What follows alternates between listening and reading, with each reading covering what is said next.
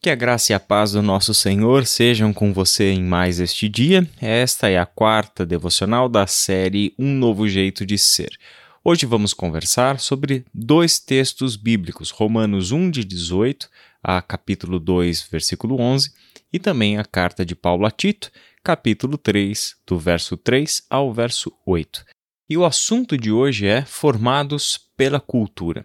Você já se perguntou de onde vêm esses desejos de coisas que você sabe que é pecado, que você não gostaria de ter na sua vida, ou dos quais você gostaria de se libertar com mais facilidade? Ou até mesmo que você achou quando você se converteu e foi tomando consciência do Evangelho, você achou que seria mais fácil se libertar de certos hábitos, de certos vícios, de certas tendências, inclinações do coração, e quando você se vê às vezes, se não estiver vigiando, você já se vê tomando decisões e agindo para satisfazer um desejo que é contrário à vontade de Deus. Toda pessoa cristã consciente do caminho de santidade que Deus estabeleceu para nós, consciente do papel do Espírito Santo na nossa vida e consciente do certo e do errado, de acordo com o que tem aprendido na Bíblia, já vivenciou esta experiência, que nós consideramos, é claro, uma experiência negativa, porque nos decepciona com a gente mesmo. É quando nós ficamos tristes com a gente e a gente pensa assim: eu já deveria ter melhorado nessa área, eu já deveria ter superado essas questões. Posso até não praticar mais certos pecados, mas vez ou outra me vejo desejando certas coisas, querendo agir de determinada forma. E tendo um trabalho tremendo para conseguir manter contido este desejo de fazer coisas que desagradam a Deus, que sabemos biblicamente que não são certas, que não devemos praticar. Afinal, de onde vem isso? A Bíblia nos dá duas respostas para essa pergunta, e elas não são excludentes, elas não competem entre si. São duas respostas que se complementam. A primeira e mais óbvia, talvez a mais conhecida de todas nós, é que isso é obra da carne, é a nossa natureza pecaminosa, é a nossa natureza em Adão que é a fonte destes maus desejos.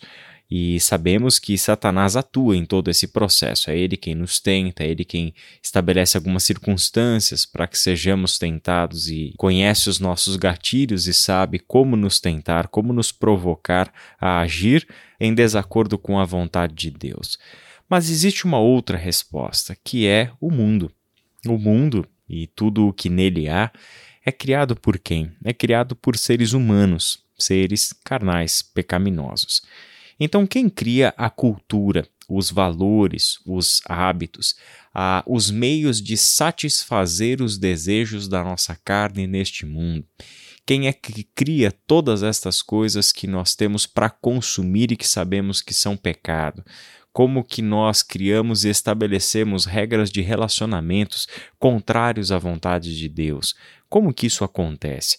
Acontece que nós, seres humanos carnais, contrários à vontade de Deus, em rebelião contra Deus, nos associamos e nós criamos cultura juntos.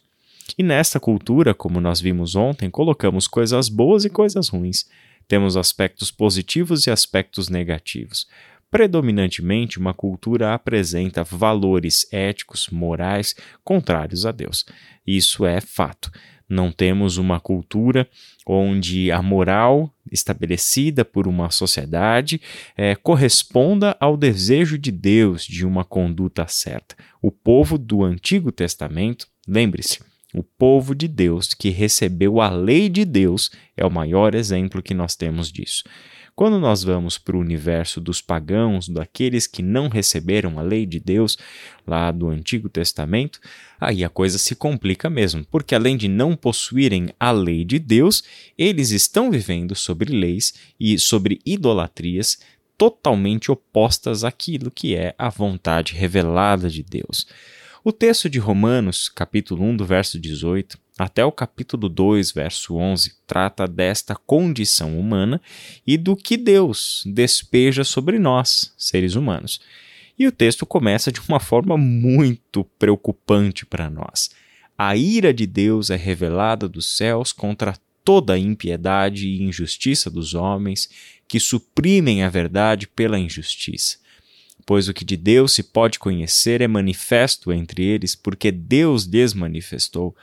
Pois desde a criação do mundo, os atributos invisíveis de Deus, seu eterno poder e sua natureza divina têm sido vistos claramente, sendo compreendidos por meio das coisas criadas, de forma que tais homens são indesculpáveis porque tendo conhecido a Deus não o glorificaram como Deus, nem lhe renderam graças, mas os seus pensamentos tornaram-se fúteis, e o coração insensato deles obscureceu-se.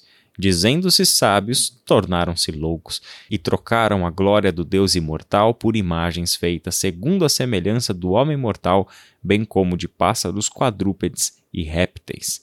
A criação assumindo o lugar de Criador, e o ser humano adorando a criação ao invés de adorar o Criador. Temos aqui na idolatria a regra estabelecida para as relações humanas e para a nossa forma de criar cultura. Fazemos isso glorificando quem? A nós mesmos.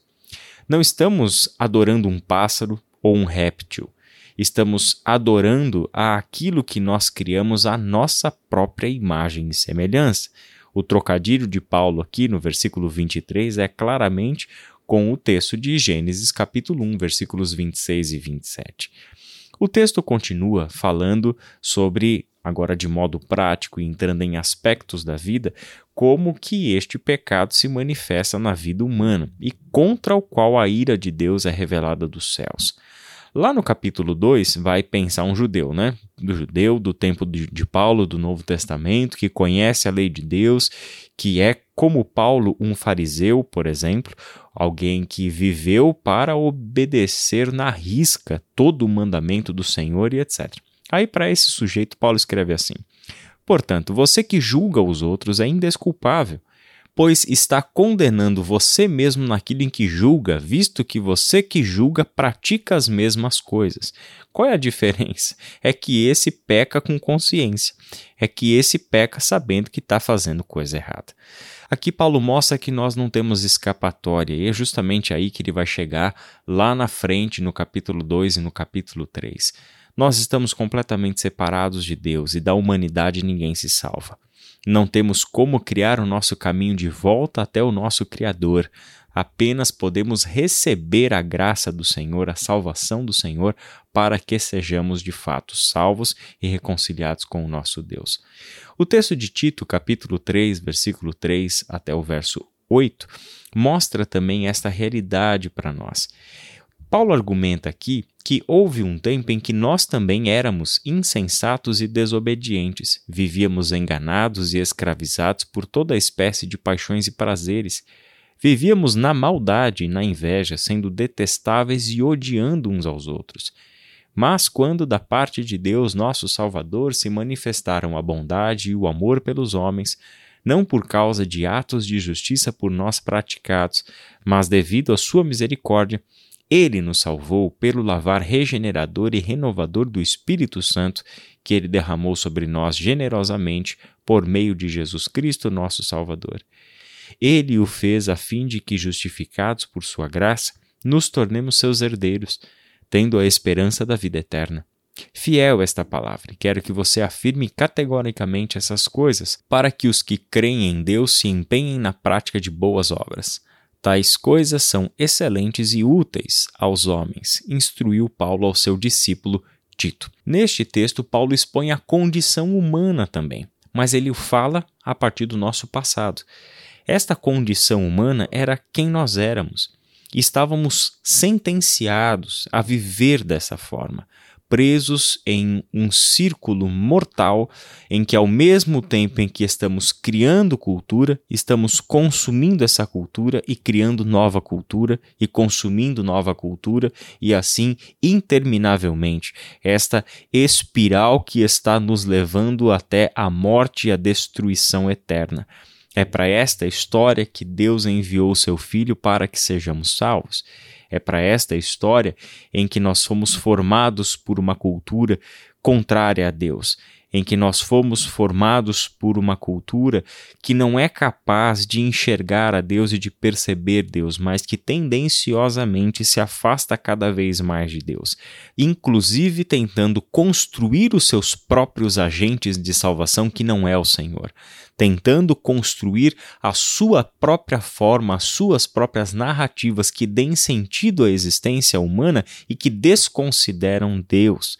Essa é a nossa tendência natural enquanto estamos enredados por uma forma de pensar que é produto da nossa cultura.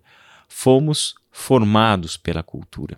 Você pode ler em paralelo a estes textos também Romanos, capítulo 12, versículos 1 e 2 principalmente quando o apóstolo Paulo argumenta ali que não devemos permitir que o mundo, que a cultura, que este sistema de valores que está aqui molde quem nós somos, forme a nossa identidade, determine a nossa conduta, coloque, semeie desejos no nosso coração.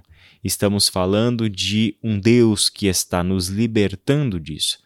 A nossa tendência humana é olhar que uma cultura é melhor do que a outra, é a nossa tendência de achar que uma visão de mundo é melhor do que a outra, que uma ideologia é melhor do que a outra, mas nós nos esquecemos que o Evangelho nos propõe algo totalmente novo, a partir do qual, do reino de Deus, do Evangelho, nós olhamos para as culturas, nós olhamos para os sistemas de valores, olhamos para as ideologias políticas, olhamos para os valores estéticos de uma cultura e ali sim somos capazes de fato de fazer a nossa crítica e discernir entre o bem e o mal que existe dentro da cultura.